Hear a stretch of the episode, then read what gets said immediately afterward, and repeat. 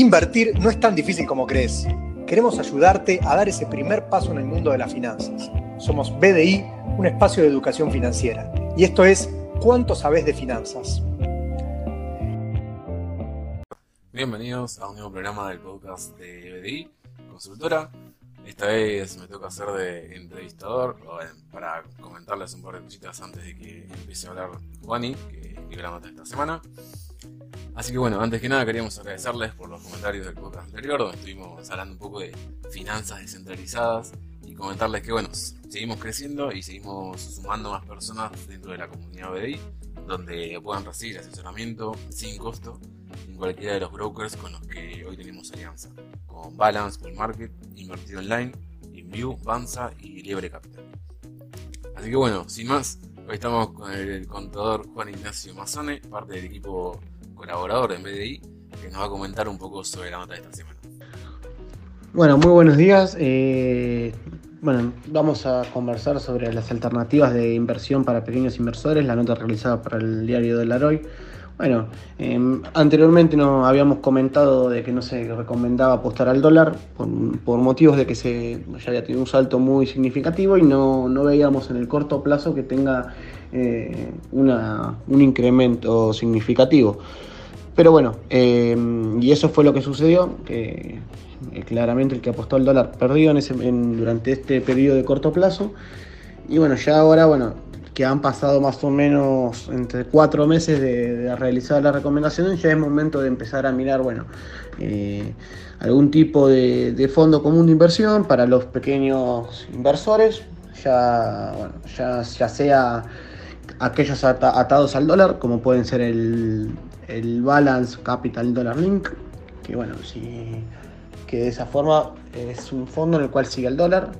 Después, bueno, se pueden encontrar eh, algunos otros fondos, como los recomendados en, en, la nota, que bueno, que a veces son muy recomendados porque lo que utilizan en esos fondos son una especie de plazo fijo mayorista, es decir, conseguir una tasa mayor a la que pueden eh, conseguir el pequeño inversor.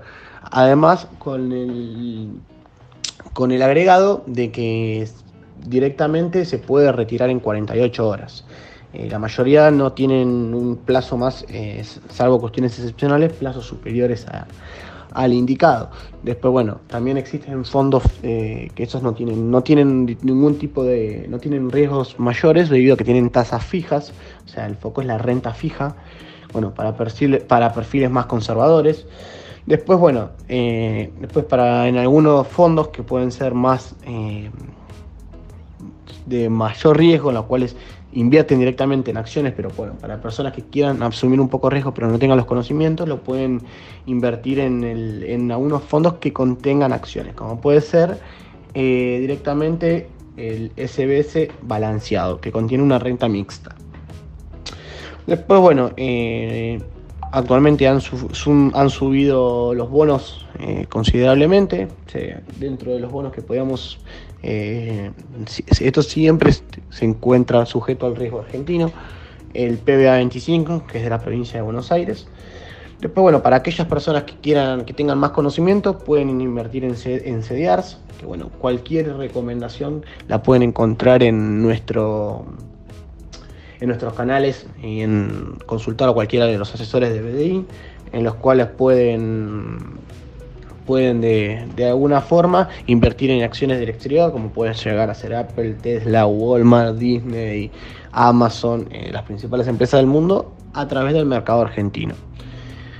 Eh, bueno, después por último, si alguna persona tiene, le gusta ir invirtiendo y tiene conocimientos, porque esto creo que se necesita un conocimiento superior y, bueno, y, consultarlos, pueden invertir si tienen stablecoins, que son, eh, bueno, eh, las son criptomonedas estables con una paridad que, bueno, que rindan entre un 8 y un 10% anual aproximadamente, sin tener, eh, bueno, modificaciones y también están preestablecidos de antemano. Así que bueno, también siempre aconsejamos eh, bueno, gestionar lo que es una cartera equilibrada. Eh, eso es creo que es el éxito de todas las de, las ganancias a largo plazo, porque bueno, no, no, gestionamos el mismo riesgo en un determinado sector o en un determinado instrumento. por lo cual es conveniente diversificar entre todas las alternativas mencionadas. Pueden ser una parte para asegurar un rendimiento en un fondo común, otra parte en CDR, eh, etcétera. Así que bueno, espero que les haya gustado la nota y que tengan un muy buen día. Perfecto.